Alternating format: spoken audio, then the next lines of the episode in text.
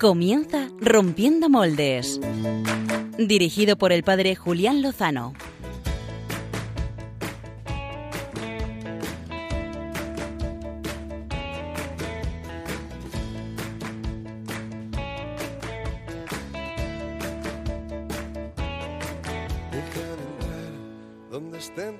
Buenas noches amigos de Rompiendo Moldes de Radio María.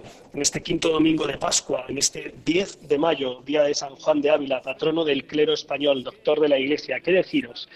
Es que me han entrado ganas de escribir un libro eh, para compartir la belleza del sacerdocio católico. Ayer cumplí 10 años de ministerio y solo puedo dar gracias por tantas gracias. ¿eh?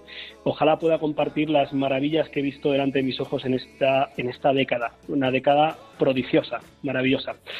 En estas ocho semanas de confinamiento mejoran los datos de salud, pero no sé si mejoran los datos de salud espiritual y de clima eh, social.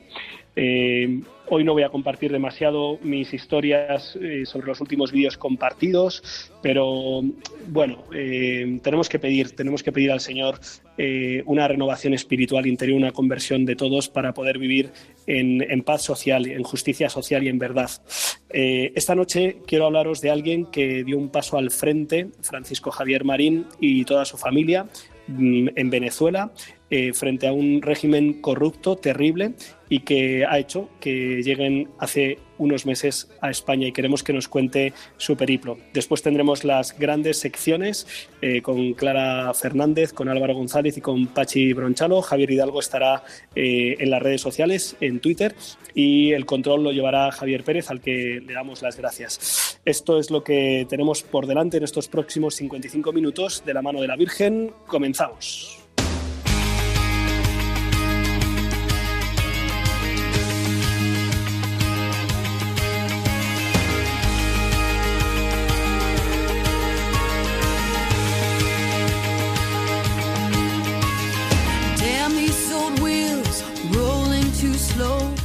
Como decía al comienzo del programa, eh, hoy traemos la historia de una familia venezolana que actualmente reside aquí en, en, España, en la Comunidad de Madrid.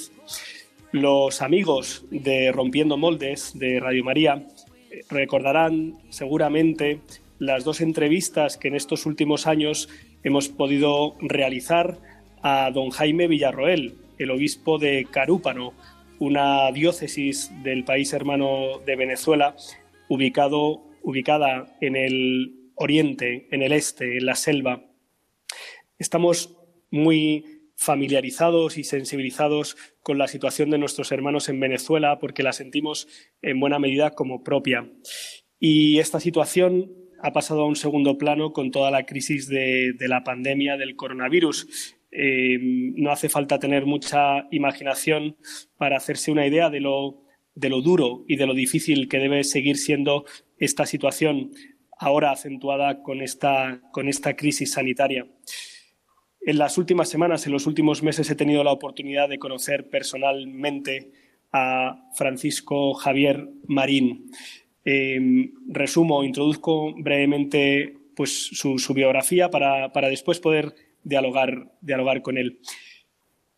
Francisco Marín nace en 1971 en, en Maracaibo, la capital del, del estado de Zulia, en el occidente de Venezuela. Tuvo la oportunidad, a pesar de proceder de una familia sencilla, humilde, de recibir una educación de calidad y de llegar incluso a ingresar en la Universidad de Zulia, donde se tituló como ingeniero civil en 1995. Ese mismo año empezó a trabajar en, en la empresa Proyectos de Hidrolago, una empresa mm, perteneciente al Estado. También comenzó como profesor en el Politécnico Santiago Mariño.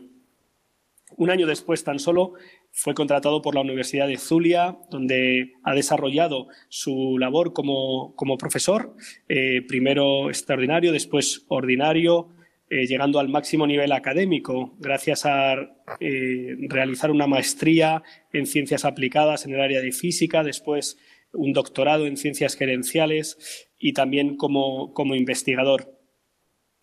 Eh, todo podríamos decir que, que, discurría adecuadamente. El personal, el personal universitario eh, disponía de una cobertura médica, también algunos beneficios sociales. Eh, en este contexto, pues tuvo la dicha de encontrar la compañera que Dios tenía para él y en 2001 pues eh, se unió en matrimonio con Mónica del Carmen, su, esposa, con la que ha tenido cinco hijos. Los problemas llegaron con el régimen, con el régimen eh, del militar Chávez, eh, cuando la situación en Venezuela, como ahora escucharemos, empezó a resultar muy complicada. Y Francisco decidió dar un paso adelante y en su función como profesor y como representante de los profesores fue elegido presidente de la Asociación de Profesores de la Universidad de Zulia eh, y ahí empezó su labor para plantar frente, para ponerse delante de un régimen que poco a poco iba acabando con las libertades y también con la situación de, bienestar que esta gran nación había podido pues, tener. Y, por eso queremos hablar esta, esta noche con, con Francisco y, que comente con nosotros eh, qué es lo que ha sucedido, qué es lo que está sucediendo, cómo lo están viviendo y, qué podemos aprender y cómo podemos ayudar. En primer lugar, eh, Francisco, muy buenas noches y gracias por estar en Rompiendo Moldes. Buenas noches, Padre Julián. De verdad muy agradecido por esta oportunidad de esta entrevista para poder hablar ampliamente de lo que ha sido nuestro testimonio de vida como familia y, la situación que hemos vivido los venezolanos. Muy agradecido con Radio María España y con, su programa Rompiendo Moldes. Eh, Francisco, eh, prácticamente han pasado 25 años desde que ingresaste, desde que saliste de, la universidad e ingresaste ya como profesor, em, si tuvieras que hacer un resumen sintético de qué es lo que ha sucedido en Venezuela en estos 25 años, em, ¿cómo podrías darnos las líneas maestras para que nos hiciéramos una idea? Bien, padre. Eh, yo egresé en 1995. Esa década de los años 90 ya era una década bastante difícil en el país porque hubo dos intentos de golpe de Estado mm, de Hugo Chávez en 1992, el 4 de febrero y el 27 de noviembre de 1992. Hugo Chávez trató de hacerse eh, del poder, de, lograr derrocar al presidente de ese momento, Carlos Andrés Pérez, violentamente. Y ahí se veía el espíritu que venía. Luego nosotros como venezolanos vivimos situaciones económicas un poquito difíciles, nada que ver con lo que se está viviendo ahorita, hubo una inestabilidad política muy grande, muchas manifestaciones de calle, hasta que se logró deponer al presidente Pérez y quedó un presidente interino. Eh, resumidamente, ¿cómo se ha vivido estos últimos años? Bueno, Chávez llega al poder en 1998 con una oferta engañosa, ofreciendo lo que pensábamos los venezolanos que, que nos merecíamos, y sucede que no, y él era un militar que traía ese antecedente de golpista. En la universidad, como yo no he salido prácticamente de la universidad de estudiantes, de adolescentes, la Universidad eh, del Zulia, una universidad centenaria, importantísima en Venezuela, la Universidad del Zulia que fue fundada en 1891, esa trayectoria que traía la universidad muy fortalecida con la mejor escuela de ingeniería de petróleos de Venezuela y se podría decir de Latinoamérica con una escuela de medicina bastante sólida. La universidad todo transcurría de manera normal, por decirlo así. Había proyectos de investigación, un hospital universitario, éramos eh, famosos, reconocidos a nivel internacional.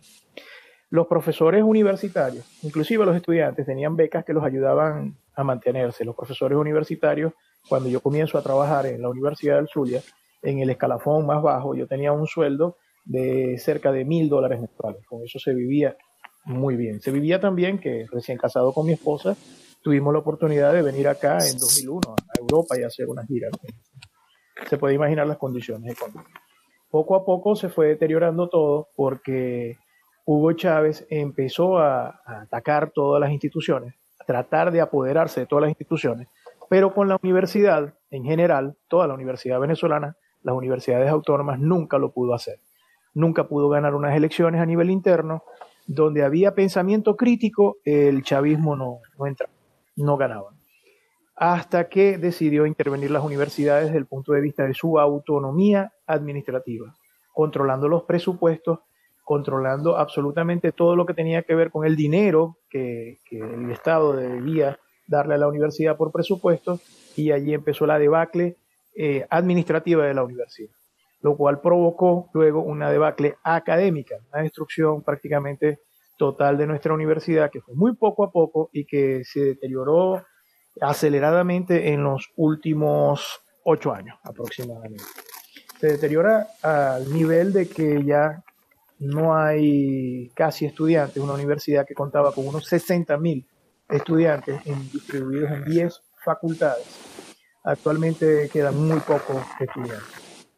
Francisco, y tú en el año 2008 decides dar un paso adelante en tu servicio a la comunidad como representante de los profesores de la Facultad eh, de Ingeniería y después como presidente de la Asociación de Profesores de la Universidad y plantas cara a esa, a esa intención del gobierno de Hugo Chávez de controlar, eh, de asfixiar la autonomía universitaria, de acabar con la con la disidencia.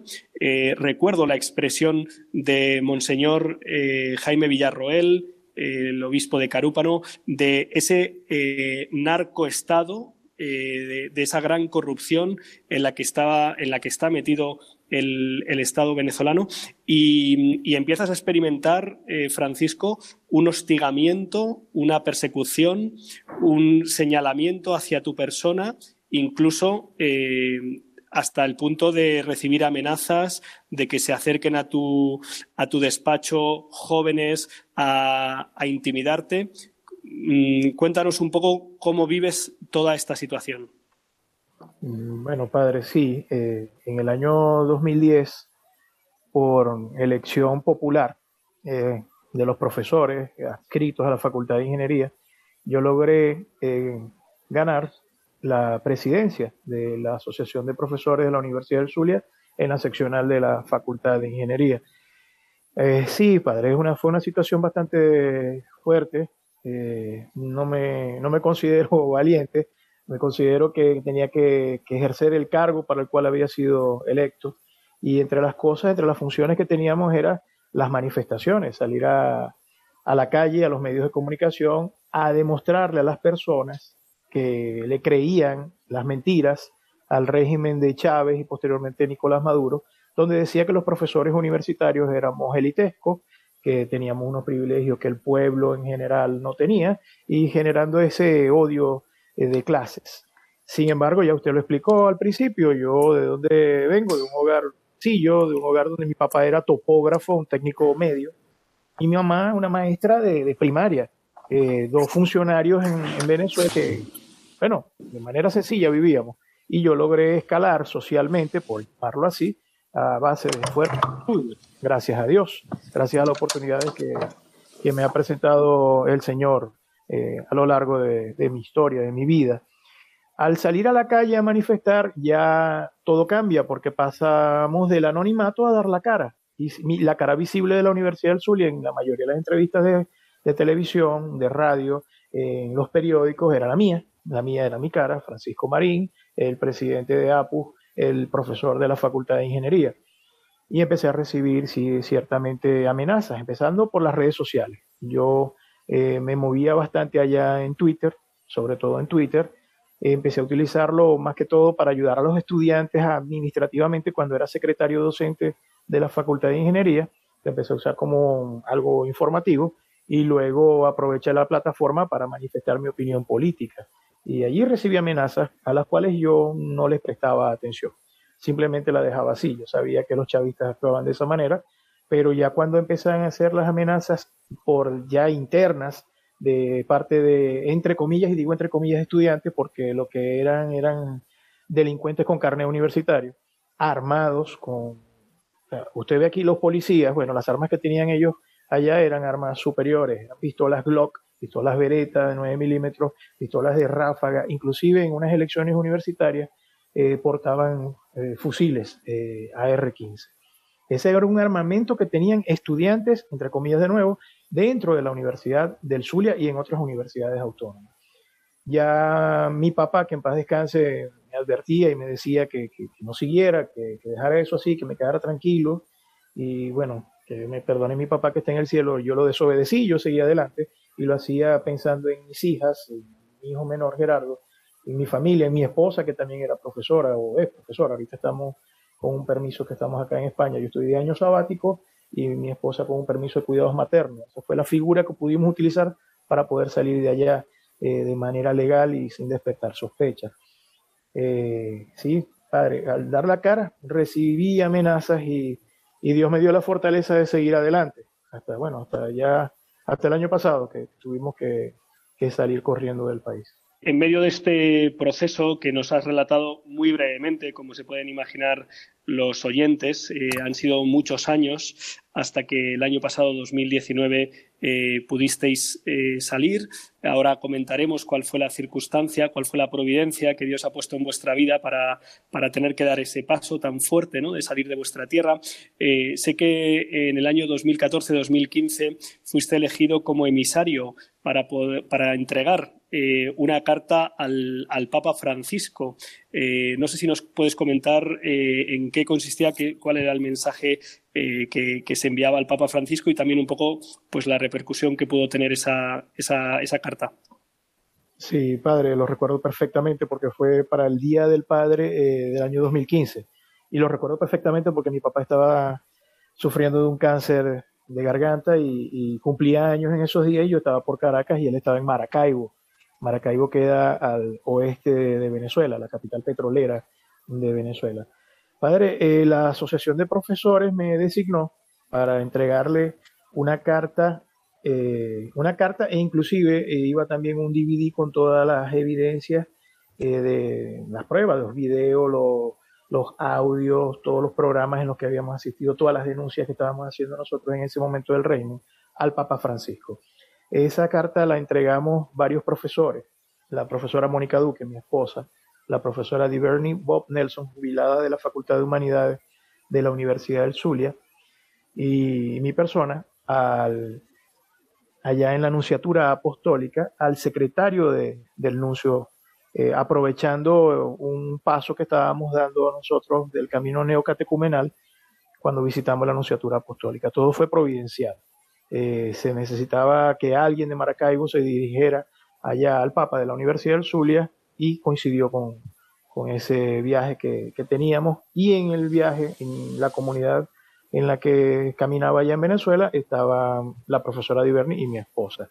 Entregamos la, carta, eh, eso lo hicimos público no solamente por entregársela al Papa para que le llegara al Papa, sino que se hizo difusión por todos los medios de comunicación posibles eh, en Maracaibo y, en la ciudad de Caracas. Eh, eso fue importantísimo para nosotros. De hecho, fui enviado por el párroco de, la universidad en una Eucaristía que tuvimos y se me designó para eso, una responsabilidad muy grande. Y sabemos que llegó a, manos de, su santidad. Francisco, has, has mencionado tu, tu dimensión eh, católica, tu pertenencia a la Iglesia, eh, dentro de las comunidades del camino neocatecumenal, em, ¿cómo, ¿cómo, se vive, ¿cómo se vive desde la fe, con la fe, eh, pues el mandato de, del perdón cristiano, que sabemos que es central para cada uno de nosotros, y a la vez el deber de la denuncia cristiana ante la injusticia? ¿Cómo, cómo lo has vivido, Francisco? Ha sido un debate, un debate muy, muy fuerte interior, padre. Eh, al punto que, yo buscaba ayuda espiritual, asesoría espiritual, porque yo decía, ¿será que es que yo como cristiano me debo quedar callado, no decir nada, poner la otra mejilla? Pero me ayudó muchísimo Monseñor Ángel Caraballo, obispo de Cabimas, allá en el estado Zulia. Monseñor Ángel y yo hicimos una amistad muy, bueno, muy cercana, y yo le preguntaba eso a Monseñor, yo le decía, Monseñor, ¿cómo hago este, si en una situación de esta yo siento que debo denunciar el mal que se está haciendo. Y él me decía, una cosa es eh, ser mártir, una cosa es soportar las persecuciones en nombre de Jesucristo y otra cosa es no denunciar las injusticias. Y eso me llenó de fortaleza para seguir adelante. Y bueno, con mucho temor, muchísimas veces temor por mí, por mi familia, eh, por las persecuciones que, que nosotros, de las cuales hemos sido testigos allá en Venezuela, eh, de las torturas de las cuales hemos sido testigos en Venezuela, de las muertes. Bueno, yo seguía adelante. O sea, no, era por, porque yo era muy valiente, como, como ya lo he dicho, sino porque el Señor me daba la fortaleza. Ha sido así, padre, un, constante debate y en el fondo no, no juzgando eh, a las personas, sino a las acciones, juzgando el mal que están haciendo. Francisco, el, Señor te bendijo con una, compañera, con una esposa y de vuestro matrimonio vinieron pues muy pronto eh, Verónica, Geraldine, eh, después Clara Daniela, después Angélica Cristina, después María Virginia y por último en el año 2012 eh, Gerardo Jesús. la verdad es que solo ver ¿no? pues que en medio de estas dificultades eh, pues un, matrimonio decide pues eh, ser generoso y, estar abierto a, la vida y al sacrificio que implica pues sacar adelante pues una familia numerosa ya solo es para pues para dar motivos para dar gracias a Dios em, pero vuestro último hijo Gerardo Jesús eh, viene con, con, unas dificultades de salud serias y, y te quería preguntar eh, cómo lo recibís en medio de todas esas dificultades que ya teníais, el que uno de vuestros hijos eh, viniera con, esa situación. No sé cómo es eh, la, reacción interior ante esa circunstancia. Bien, nosotros, bueno, después de tener cuatro, cuatro hijas que, que vinieron al mundo de manera natural, bien normales, sanas, eh, nace Gerardo. Gerardo nació con hipotiroidismo congénito. Eh, según el médico tratante, el endocrinólogo pediatra, eh, nos decía que con el tratamiento de, la hormona tiroidea era suficiente para que él llevara una vida normal. Pero luego, a, los dos años, cerca de, de, cumplir los dos años, Gerardo, nos diagnosticaron con autismo. Lo diagnosticaron con autismo allá en Venezuela y la situación cambió, nos cambió totalmente la vida. Es una noticia fuerte, eh, aceptarla eh, es bastante fuerte, pero ha sido una bendición de Dios, porque ha venido a unirnos más como, como familia, a mi esposa y a mí como matrimonio, a ver el amor de Dios en la ternura de Gerardo, a celebrar cualquier avance de él que no hablaba, no decía nada y cuando eh, dice mamá o papá, que no lo pronuncia tal cual, pero cuando nos llama por, por nuestros nombres, cuando él nos mira y nos sonríe, cuando se levanta en las mañanas, él tiene siete años. Y para nosotros acá, precisamente en España, que ha logrado hacerlo, nos abre la puerta y nos dice, buenos días, buenos días. Para nosotros ya eso es un motivo de, alegría y, sabemos que, que, es un ángel que Dios nos ha puesto en la familia. Y precisamente eh, la venida de este ángel, eh, de Gerardo Jesús, eh, sus necesidades especiales desde el punto de vista médico, es como el, punto definitivo que os hace dar un salto y salir de vuestro país el, año pasado. no sé si, me, si puedes comentar un poco esas circunstancias y en qué situación os encontráis actualmente aquí en España. Sí, el detonante, por llamarlo así, de tomar la decisión, que también lo recuerdo perfectamente, fue el 21 de junio del año pasado. Eh, nos encontrábamos rezando, mi esposa y yo estábamos rezando las laudes y, y, viendo todo lo que habíamos vivido ya ese mismo año 2019 que tuvimos un apagón de cinco días, cinco días sin electricidad en toda Venezuela. Al primer día se puede soportar, al segundo día más o menos, pero ya al tercer día era invivible. Saqueo, desesperación, no había ya ni siquiera opciones a, tener comida, nada. Eh, eso nos alertó muchísimo, nos abrió los ojos mucho más a mi esposa y a mí porque eh, yo había decidido personalmente no abandonar el país hasta que tuviéramos la libertad. Pero mi responsabilidad como padre me llevó a tomar la decisión de sacar a mis cinco hijos de allá, especialmente a Gerardo, porque ya Gerardo se había quedado eh, sin colegio, sin colegio porque el colegio donde él estudiaba, el colegio especial, había sido totalmente desmantelado por la delincuencia, fue robado todo, hasta los cables de electricidad. Eh, no tenía atención médica de ningún tipo porque nosotros teníamos un seguro médico y todo eso se perdió. Los profesores universitarios quedamos a la deriva, no teníamos seguro médico de ningún tipo. Y teniendo seguro médico, las personas que tenían todavía seguro médico tenían que buscar eh, dólares en efectivo para poder conseguir los medicamentos. No se conseguía tampoco la, medicina eh, que nombré al principio, la hormona tiroidea, para que él la consumiera, la toma, la toma diariamente en ayunas, y eso le podía acarrear a él consecuencias terribles hasta la muerte. Viendo todo ese panorama en oración, mi esposa y yo decidimos emigrar, salir del país y tomamos la decisión eh, de que fuera a España porque habíamos visto cómo acá, en este maravilloso país, atienden a los niños con autismo eh, desde todo punto de vista.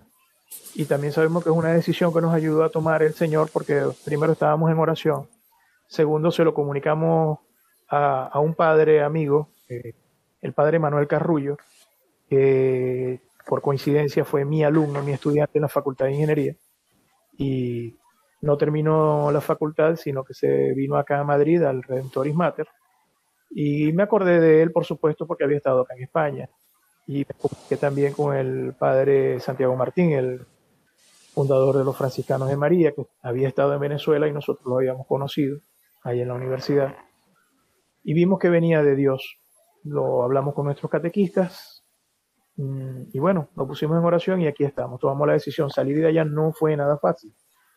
No fue fácil porque teníamos dificultades con los pasaportes. El pasaporte de, de mi esposa, allá en Venezuela sacar un pasaporte es muy costoso, cuesta entre 200, 300 dólares. Y allá se hacen prórrogas del pasaporte. La prórroga del pasaporte de mi esposa ya estaba próxima a caducar caducaba en enero de este año 2020 y para venirnos a España teníamos que entrar tres meses antes de su caducidad. Lo logramos hacer, nos vinimos en septiembre de 2019, pero para salir de allá también era cuesta arriba, era muy difícil porque nos costó un aproximado de 6 mil dólares, casi 6 mil dólares, eh, comprar todos los, tickets aéreos. Eh, teníamos que viajar de Maracaibo a Caracas, ya casi no se encontraban, ya no habían casi vuelos internos en Venezuela. Era eh, un privilegio conseguir un, vuelo en Venezuela. Y salir de Caracas, de Maiquetía, también fue bastante difícil porque eh, yo pensaba que me podían impedir la salida del país como se lo han impedido a muchísimas personas por mi participación política. Logramos pasar la, aduana. Eh, me tocó confrontar un poco a, una mujer de la Guardia Nacional. Hizo muchísimas preguntas de por qué estábamos saliendo de Venezuela. Y bueno, logramos, gracias a Dios, montarnos en el avión y al aterrizar acá en el aeropuerto de Barajas, eh, no nos fuimos directamente a, a migración, sino que nos quedamos en el área de entrada donde están unos servicios y esperamos que pasara la policía. Cuando pasó la policía, eh, yo me les acerqué y les manifesté que estaba pidiendo asilo y protección internacional y que venía con mi familia y mis cinco hijos y que el hijo menor era autista. Y allí comenzó, vamos a decirlo, un alivio. Empezamos a sentir un alivio de haber podido salir de Venezuela y yo como padre saber que, que mis hijas y Gerardo, mi esposa y yo podíamos tener la oportunidad de, tener una vida normal acá y con las oportunidades que mis hijos se merecen. Más adelante mi mamá con mi hija, eh, mi hermana, perdón, con su hija, eh, mi hermana María José, su esposo y sus dos hijos, en el mes de noviembre también tomaron la decisión de salir de Venezuela. Lo lograron hacer, ellos se encuentran también como solicitantes de asilo y protección internacional pero en Murcia, en la región de Murcia. Ellos llegaron acá y los trasladaron a, Torre Pacheco.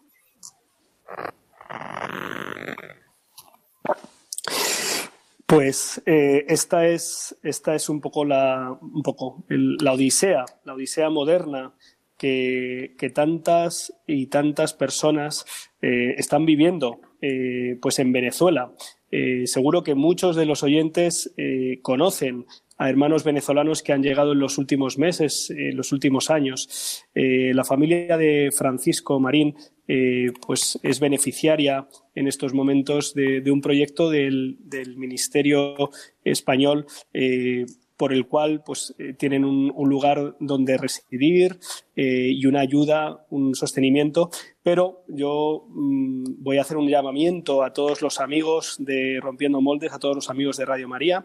La familia de Francisco eh, tiene que en las próximas semanas pues buscar una vivienda, buscar una vivienda para, para el matrimonio y para los cinco hijos en la zona sur de Madrid, donde está escolarizado en un colegio de educación especial en Aranjuez, el pequeño, y, necesita también, pues, eh, tanto él Francisco como su mujer son, son ingenieros eh, altamente cualificados, pero ya sabemos cuál es la situación y no es fácil encontrar eh, un trabajo. Y desde aquí hago un llamamiento a la generosidad de, nuestros oyentes para que pongamos a su disposición un, lugar donde puedan habitar y también una oportunidad para poder encontrar ese trabajo que pueda ayudarles a salir adelante. Tenemos que terminar la entrevista, Francisco, pero no quiero hacerlo sin pedirte que, pues que termines dando una palabra a, todos los oyentes de, Rompiendo Moldes, de Radio María, eh, con lo que has recibido del Señor en estos, en estos años, especialmente en estos meses, en los que por dar un paso adelante eh, en favor de la justicia, de los derechos humanos, de la verdad y de Cristo en el fondo, eh, pues mm, todas las dificultades que has experimentado, pero a la vez también el, saber que estás pues siguiendo lo, que el Señor ponía en tu, en tu corazón. Me gustaría que dieras una última palabra breve con, los oyentes. Sí, Padre. Eh, el Señor, gracias a su infinita misericordia, a la providencia, nos ha tratado de manera especial. Y le digo que normalmente yo lo, manifiesto así. El Señor a mí me habla, como yo soy profesor, me habla como si yo fuera su alumno, me habla con un pizarrón y con marcadores de, colores, con rotuladores de colores, como si fuera un niñito de, de, primaria y me explica las cosas tan claramente porque me hace falta que sea así. Y le digo que me ha comprobado con cada manifestación de él, como este programa de radio, por ejemplo, es de, la Virgen y, el, y la emisora se llama Radio María y hoy es el Día de las Madres en Venezuela. Nuestra madre es María. Eh, vi como cuando llegamos a, desde ese momento que pedimos asilo, que nos quedamos en el aeropuerto retenidos cuatro días y cuatro noches, cuando salimos de, allí que no teníamos dónde estar, no teníamos ningún sitio donde quedarnos porque la Cruz Roja tenía todos los, sitios de, alojamiento colapsados en ese momento, que nos han enviado al SAMUR social y tampoco había dónde estar. Y gracias a los presbíteros de la iglesia, entre ellos el padre Santiago Martín, logramos conseguir un sitio donde estar los primeros días. Luego, cuando estamos rezando laudes, el primer domingo la palabra que, sale al azar es la de la providencia. Que cómo me voy a preocupar yo por nada si el Señor me provee de todo. Más adelante nos asignan al hogar, a la fundación eh, de los hermanos de San Juan de Dios, que también es la iglesia. Y ahora llegando a, acá a Cienpozuelos, eh, hemos visto como nuestras comunidades de acá también nos han recibido con los brazos abiertos. Así que el testimonio que, yo le puedo dar como padre de familia, que puedo dar en nombre de, toda mi familia, de mi esposa, de mis cuatro hijas y de mi hijo Gerardo, es que el Señor no nos abandona. Que muchas veces yo no entiendo, no entiendo nada, no entiendo por qué, miro mi pasado y, digo que, que nada de eso mi historia ha sido perfecta y que nada de eso hubiese sido, hubiera tenido ningún sentido si no estamos nosotros eh, en manos del Señor. Y así estamos ahorita, a la providencia de Dios, porque no tenemos trabajo, no tenemos un hogar estable donde, donde vivir después que venimos de tener allá en Venezuela nuestro apartamento, piso, que era, éramos unos privilegiados, que teníamos dos coches y, y podíamos hacer todas las cosas entre comillas, con, con, una seguridad que no fue al fin ninguna seguridad, porque la única seguridad es que que Dios nos ama y que nos mantiene. Todo lo demás pasa. Lo único que nos ha quedado ha sido su palabra. La única seguridad es que Dios nos ama y nos mantiene. Eh, Francisco Javier Marín, muchísimas gracias por acompañarnos esta noche, muchísimas gracias por vuestro testimonio de fe y nos acogemos a esa providencia también a través de, la generosidad de los hermanos. Te mandamos un abrazo muy fuerte y seguimos unidos en, en la oración. Muchas gracias. Gracias, Padre, que Dios lo bendiga. La paz esté con usted. Y sin solución de continuidad, ahora pasamos a otro testimonio, un testimonio absolutamente crucial para el siglo XX y XXI de la historia de la Iglesia.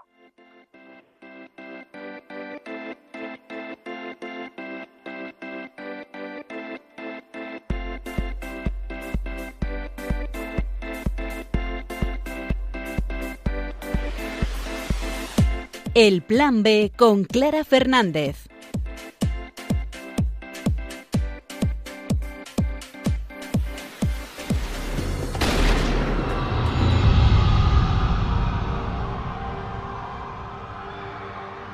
Ja byłem na jeepie razem z Ojcem Świętym. On stracił trzy czwarte, był po prostu wykrwawiony. Poche ore prima dell'attentato di Ali Akja a Giovanni Paolo II in piazza San Pietro, la madre Speranza. Así suena el tráiler de Boitigua, la investigación, el nuevo largometraje de José María Zavala, que trata del espionaje que sufrió el pontífice hasta el momento de su atentado. La trama gira en torno a descubrir qué hay detrás del intento de muerte a San Juan Pablo II y ofrece en primicia los documentos y fotografías de los archivos secretos comunistas de Polonia, según los cuales el Papa San Juan Pablo II fue sometido a estrecha vigilancia y escuchas telefónicas desde 1946 y en su mismo pontificado. En su tercer proyecto, el director de cine José María Zavala, conocido por producciones como El misterio del Padre Pío y Renacidos, profundiza ahora en el pasado de uno de los grandes santos de la historia reciente de la Iglesia Católica, San Juan Pablo II, con una trama y una investigación que enganchará al espectador, como nos cuenta el propio Zavala. Tres aspectos fundamentales. El primero eh, son los testimonios de personas con nombres y apellidos que hablan a cámara y cuentan su conversión o curación incluso por intercesión de Juan Pablo II. El segundo es una trama de investigación. Entramos por primera vez en los archivos secretos comunistas de Polonia para exhumar documentos del seguimiento a Wojtyła desde 1946 hasta su mismo pontificado. Y en tercer lugar, la intervención del cardenal Stanislao Disic, que fue secretario personal de Juan Pablo II durante casi 40 años, del postulador de la causa de canonización, Slavo Miroder, de Valentina Darraki, corresponsal de Televisa en el Vaticano, que acompañó a Juan Pablo II en 100 de sus 104 viajes apostólicos, y de muchas y muchas personas que desfilan testigos, amigos de juventud de Juan Pablo II por la película cuando se cumplen 100 años del nacimiento del Papa Juan Pablo II, el 18 de mayo de 1920 en Wadowice, Polonia, European Dreams Factory, la distribuidora referente del cine con valores en España, ha estrenado exclusivamente online Boitigua la investigación. La película, que ya se puede ver por internet, saca detalles inéditos en torno a esta trama, como la existencia de un plan para envenenar al Papa, sobre el cual informaron en su día los servicios secretos británicos a la cúpula del Vaticano. Todo combinado en tres ingredientes que la hacen especialmente interesante. Juan Pablo II es uno de los más grandes hombres del siglo XX y de uno de los más grandes santos en la historia de la Iglesia y como tal es un gran intercesor para los tiempos de hoy.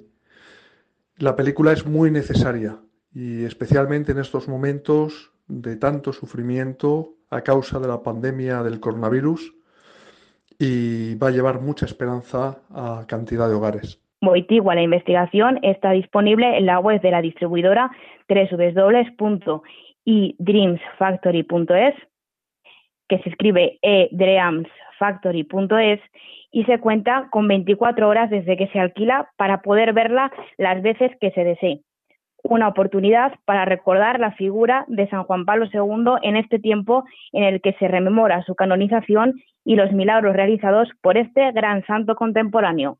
Pues muchísimas gracias, eh, Clara Fernández. Eh, sin más eh, dilación, vamos a mover un poquito el esqueleto con los ritmos más dicharacheros de Rompiendo Moldes.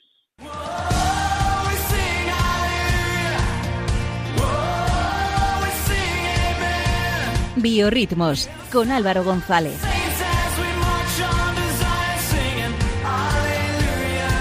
Aleluya, amén. Feliz Pascua a todos, querido equipo, Julián, oyentes. ¿Cómo estáis todos? Estamos contentos de oírte. Alvarito, Feliz Pascua. Feliz Pascua a ti también. A buenas horas, se ha costado que nos podamos juntar y que tenga que ser así telemáticamente. A ver si podemos recuperar pronto la calidad de nuestro estudio, la pecera y esas emisiones en Facebook. Eso, y que se invite Julián a alguna cosa. Lo que haga falta. Estaba pensando, Pachi, cuando mencionaba a Clara Badovice, eh, en tu sermón durante la JMJ de Polonia, delante de la pila bautismal de, de San Juan Pablo II. Y bueno, no, no me voy a meter en esa anécdota, pero, pero sí que recuerdo que los polacos te querían echar de allí metiéndote prisa. es cierto, es verdad, no me acordaba. no me acordaba. Mira, Bueno. cara de odio. bueno, eh, hoy vamos a retomar un poco la normalidad en los biorritmos después de unas semanas de canciones de confinamiento para volver a descubrir nuevos talentos. Y lo vamos a hacer con una de las voces más dulces del panorama de la música católica actual, la cantautora colombiana Cristina Quintero. Para que empecemos a saborearla, vamos a escuchar uno de sus primeros temas, una canción para una oración muy íntima. Se llama Solo tú, Señor.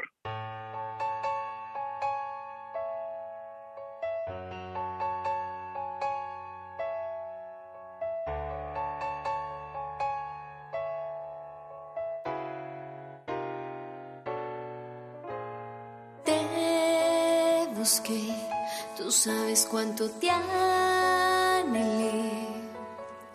Y hoy estoy aquí reconociendo que sin ti en mi corazón siempre habrá un vacío. Mi ilusión no tendrá rumbo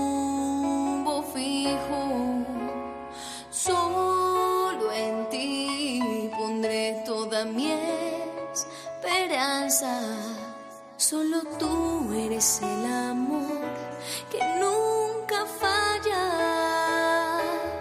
Por eso tú, solo tú, Señor. Solo tú, solo tú, Señor. Solo tú serás el dueño de mi amor.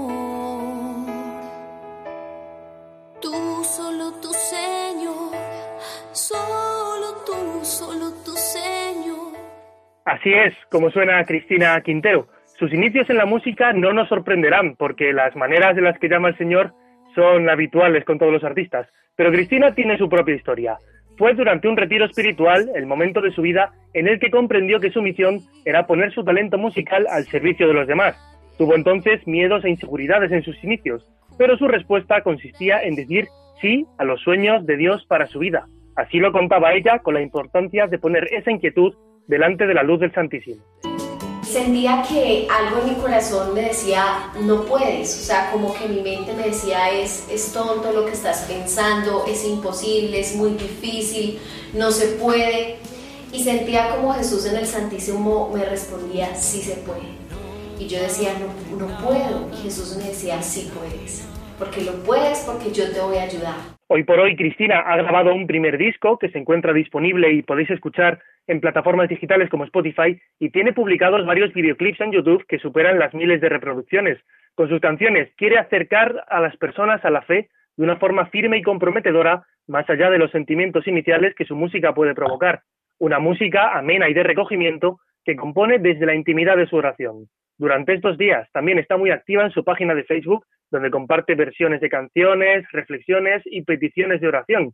Eh, la podéis buscar como Cristina Quintero, Música Católica. Y el último tema que vamos a escuchar hoy es una nueva versión de su canción ¿Cuánto vale?, que ha lanzado hace apenas unos meses junto al también cantante costarricense Luis Mauricio Vargas. La canción habla sobre la necesidad de sentirse amados por Dios, por encima de todas las cosas. De la fuerza que tiene la presencia real de Jesús en cada sagrario, sacramentado en el altar, una presencia que ahora especialmente los fieles extrañamos, pero que de algún modo expresa con esta letra la necesidad que tenemos de él. Disfrutemos, pues, y recemos ahora con cuánto vale de Cristina Quintero.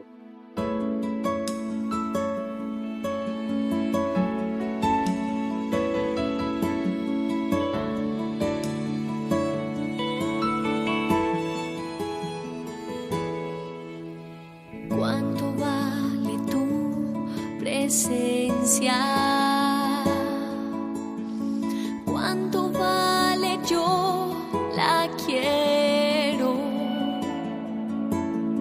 Pues mi pecho está sediento sin tu presencia. Solo hay tormento.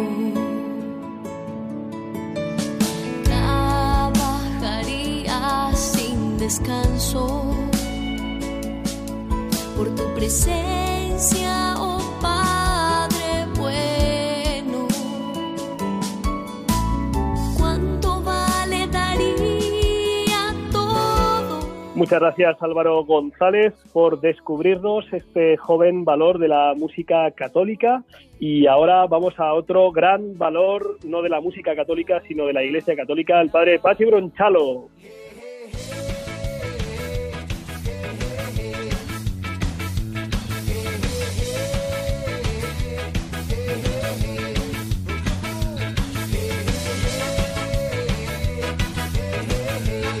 Caramelitos. Con el padre Pachi Bronchalo.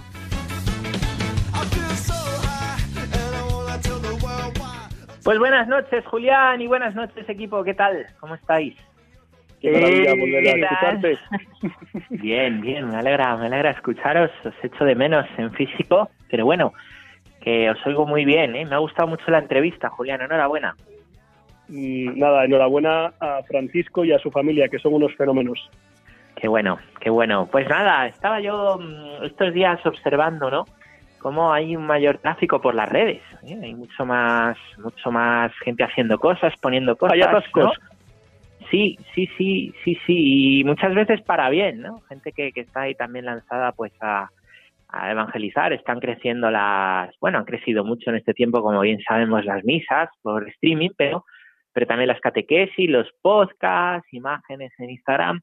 Así que digo, ¿por qué no recordar siete claves que a mí me ayudan mucho para evangelizar eh, y para evangelizar también, bueno, en la, vida diaria? Y eso incluye las redes sociales. Siete consejos para los amigos que, estos días anden por estos lugares.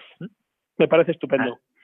Fenomenal. Pues mirad, siete consejos que os quería dar. El primero es amor a Jesucristo, porque no podemos dar nada que no tenemos, hermanos, ¿no? No podemos dar lo que no tenemos y terminaremos predicándonos a nosotros mismos, ¿no? O terminaremos entrando en temas pues, bastante estériles, ¿no? Si no nos mueve un amor a Jesucristo como primera clave para evangelizar. La segunda es, ya que mm, ya que hoy de Badoviche y de Juan Pablo II iba la cosa con cara, pues tener un nuevo ardor, que es algo que, el Santo Padre polaco recordaba mucho, un nuevo ardor misionero. Tener entusiasmo y pasión por las cosas que se hacen, ¿no? A veces uno no hace nada por miedo a equivocarse, ¿a qué dirán? Bueno, pues detrás, detrás puede haber también una falta de entusiasmo y de pasión. Si tienes entusiasmo y pasión, no tengas miedo a meter la pata, que así se aprende. Y por compartir lo que tienes, Tercera clave que os daría es conocer la escritura. ¿eh? Y para eso estos días, pues, aunque echamos de menos, como bien nos señalaba Alvarito, la Eucaristía, no nos falta el alimento de la palabra de Dios. Y es que en la palabra de Dios, pues, está, está enraizada nuestra propia vida y esos personajes, pues, no hay que verlos como meros espectadores, sino que nosotros somos también protagonistas de esa historia y lo que les sucede a, pues a todas estas personas que nos aparecen en la escritura, es tu propia vida y Dios te habla a través de ellos para que tú des testimonio de lo que pasa en tu vida.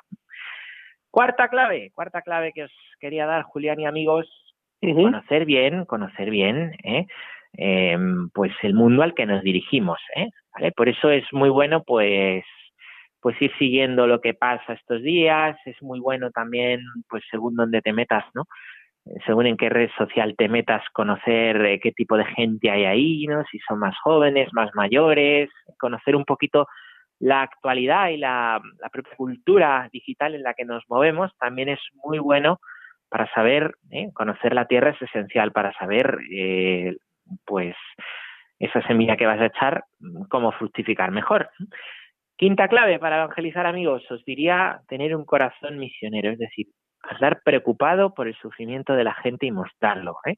Eso también, que nuestro mensaje pues muestre esa cercanía y esa preocupación que es la de Dios, que es la de Dios. Mirar, en, Internet no habita gente de mentiras, sino que habita gente real, las relaciones son reales, ¿no? Pues por eso también nosotros no perdamos de vista ese corazón misionero ni en internet nos pongamos una careta distinta, ¿no? A como lo hacemos en nuestra vida habitual.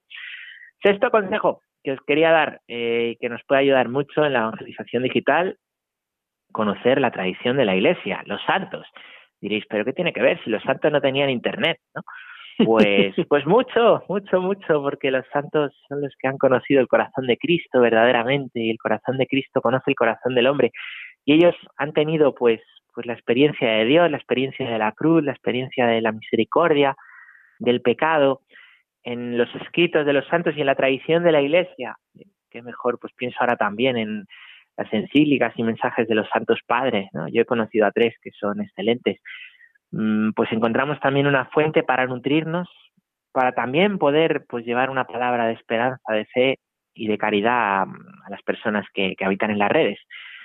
Y lo último que quería a ver, a ver, a ver, último consejito, es manejar las redes sociales bien, es decir, que mm, el mejor, lo mejor, el mejor regalo que podemos dar es el amor de Cristo y a Cristo, ¿no? Pero si tú además pues, lo presentas con un buen envoltorio, es decir, pues tienes que conocer la red social en la que te encuentras, conocer cómo funciona YouTube, Twitter, Instagram, Facebook, para poder llevar ahí el mensaje, ¿no? Y que pues resulte atractivo.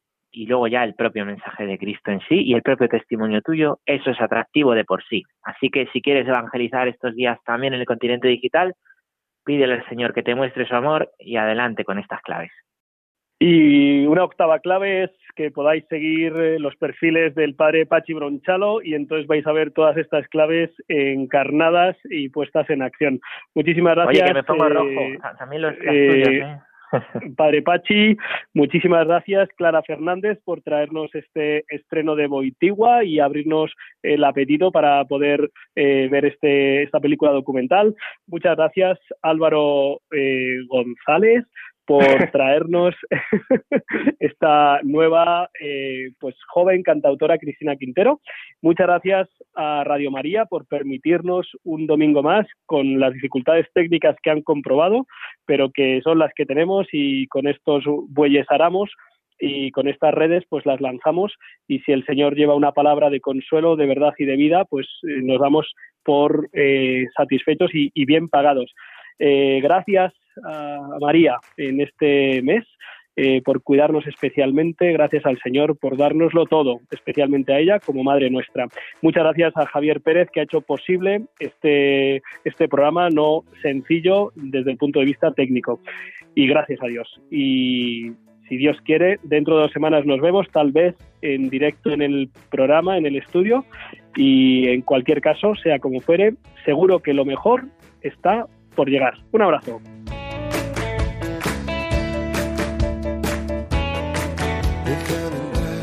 Han escuchado en Radio María Rompiendo Moldes, un programa dirigido por el padre Julián Lozano.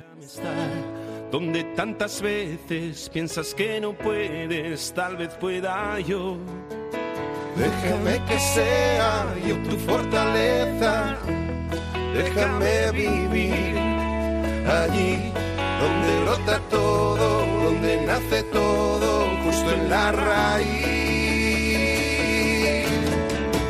donde el corazón empezó a latir, donde el corazón me espera y siempre, donde el corazón busca tu raíz, donde el corazón te mueva y lleve, donde el corazón, donde el corazón. En tus desengaños para repararlos y ser tu motor